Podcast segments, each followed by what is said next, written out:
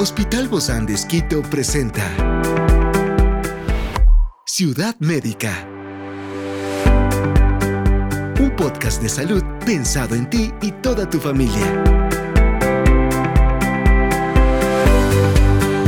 Hoy tenemos a un experto para hablarnos del cáncer de páncreas. Se trata del doctor Edwin Guayasamín. Él es cirujano, oncólogo del Hospital Bozán de Esquito y hoy está aquí, en este encuentro de Ciudad Médica. Yo soy Ofelia Díaz de Simbaña y estoy súper contenta de disfrutar este podcast de Ciudad Médica en este mundo tan apasionante de la salud.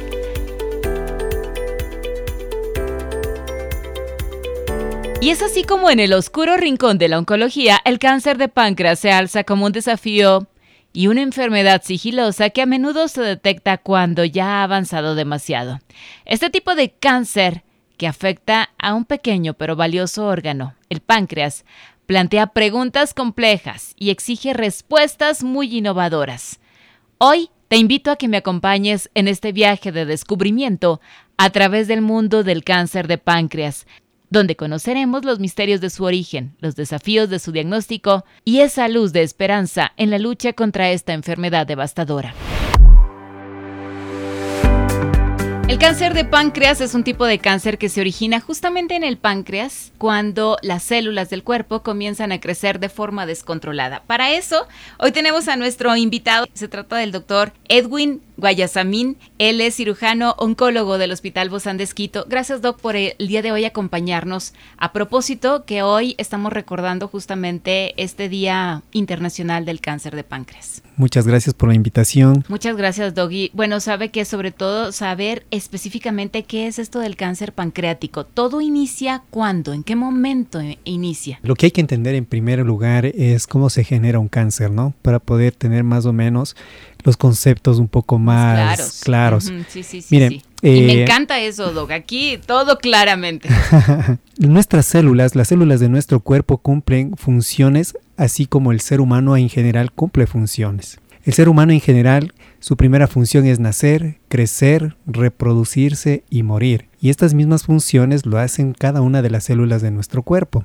Entonces las células nacen, crecen, se multiplican y tienen que morir. Lastimosamente por diferentes factores, muchos de ellos externos o a veces por mutaciones genéticas.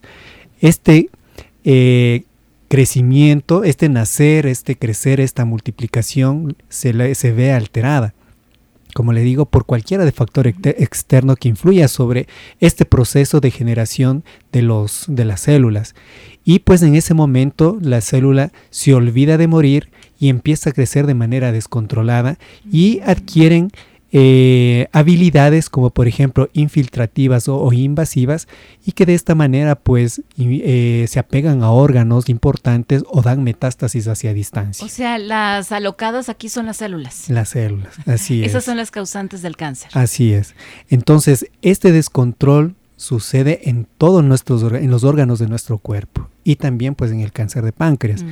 Entonces, ¿qué es el cáncer de páncreas? Que es la pregunta que usted me realiza, pues es un crecimiento descontrolado celular de las, del páncreas que adquieren características invasivas e infiltrativas. Ahora, Doc, para explicarlo aún más claramente, inicia entonces con un proceso a lo mejor de, de diabetes.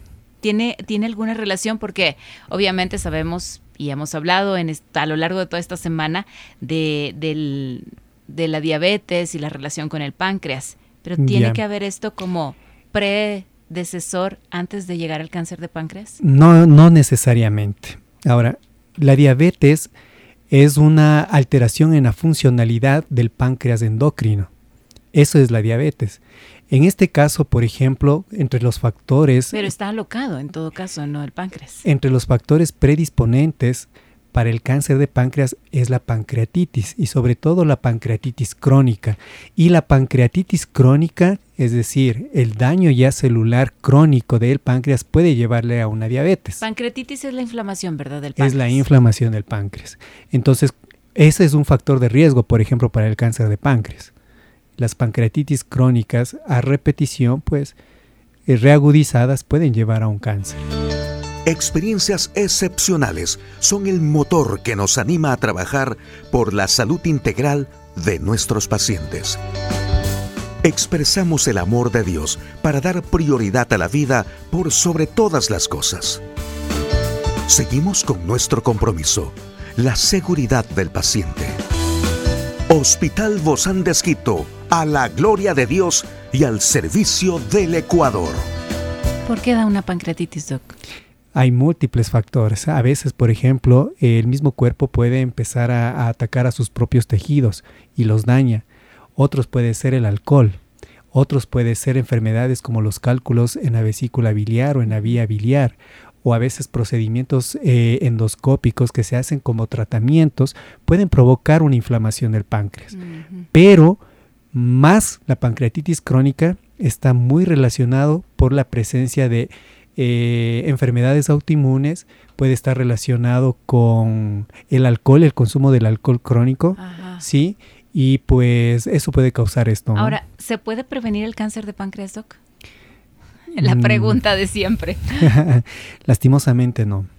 Lastimosamente no. Recuerde que, bueno, el cáncer de páncreas es uno de los cánceres más agresivos que podemos tener los seres humanos. O sea, de todos los cánceres, para mí, por ejemplo, los más agresivos es el melanoma, que es el cáncer de la piel, y el cáncer de páncreas. ¿Por qué?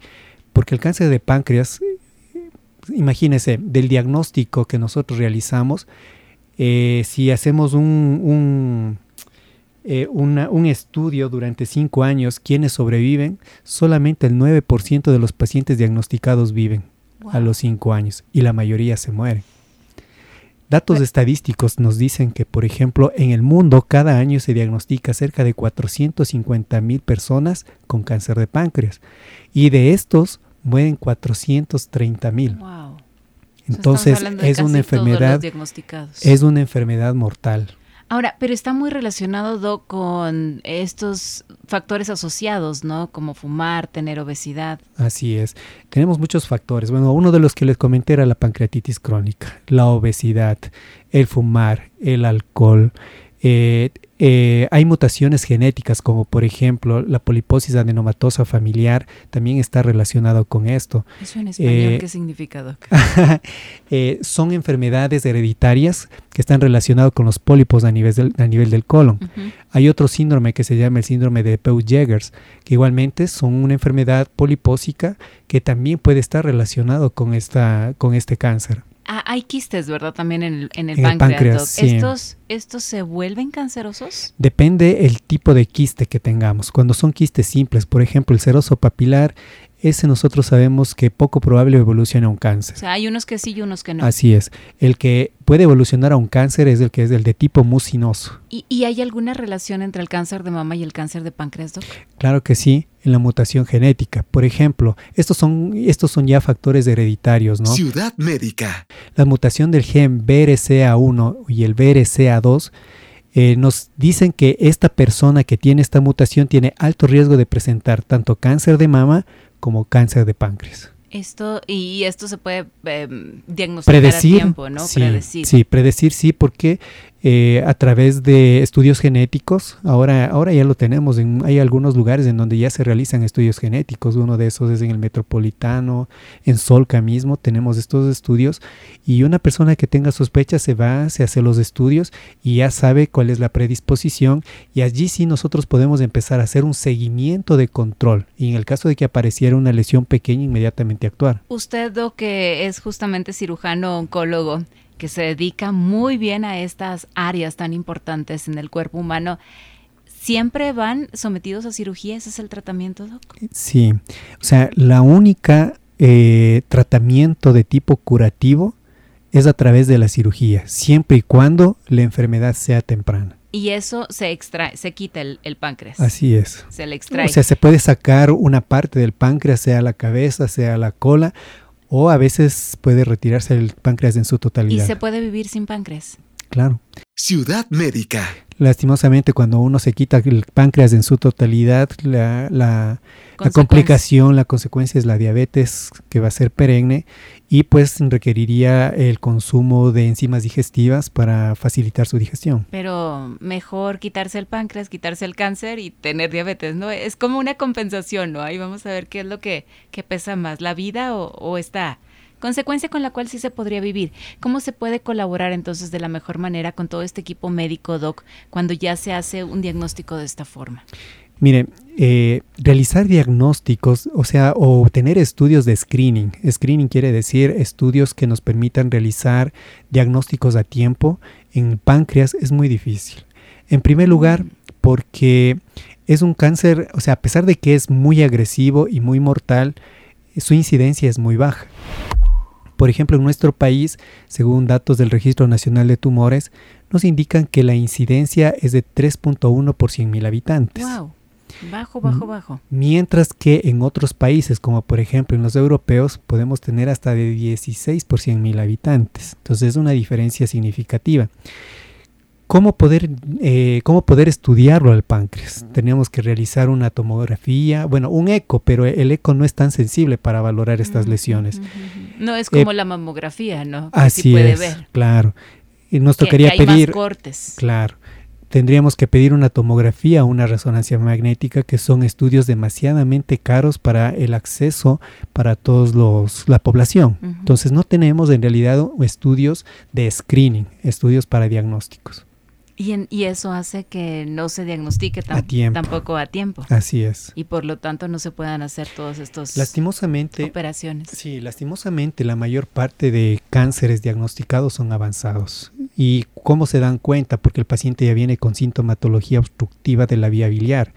Es decir, el paciente viene amarillo, que se llama ictericia, viene con dolor del abdomen, viene con pérdida de peso, acolia, que quiere decir que el color de la deposición es blanca, no, no de la normal, ¿sí? Entonces es esteatorrea, es decir, que hacen deposiciones como grasosas. Entonces, cuando ya vienen los pacientes con estos síntomas, lastimosamente son ya en estadios avanzados. Y es por eso la mortalidad tan alta, ¿no?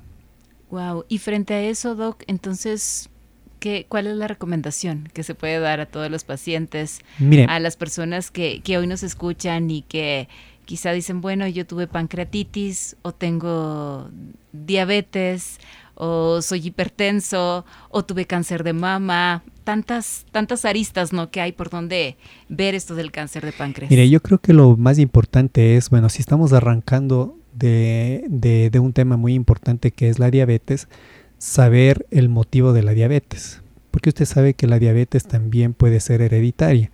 O la diabetes tipo 2. Así es. Ciudad médica. Entonces, pero si yo vengo con una diabetes que viene producto de pancreatitis a repetición, con un diagnóstico de, de pancreatitis crónica, ese es el paciente que debe tener mucho más cuidado. Ese es el paciente que debería hacerse un eco periódicamente o si ya ven algo raro en el páncreas, inmediatamente solicitarse una tomografía o una resonancia magnética. Entonces yo creo que lo más importante es poder definir los factores de riesgo que hemos conversado. Y después de eso, entonces sí poder ver el tratamiento más Así Es. De todas maneras, Doc, a mí sí me gustaría quedarnos con, con una esperanza de saber que que cuando tengamos algunos de los otros síntomas, eh, inmediatamente acudir con la persona indicada. Así es. Yo creo que esa sería la mejor recomendación. Y saber, pues, mm, valorar lo que comentamos, factores de riesgo. Sobre todo eso. Muchísimas gracias, doctor Edwin Guayasamín, cirujano oncólogo del Hospital Bozán de Esquito. Gracias por habernos acompañado, doc. Un fuerte abrazo. Muchas gracias por la invitación y siempre a las órdenes. Gracias, doc.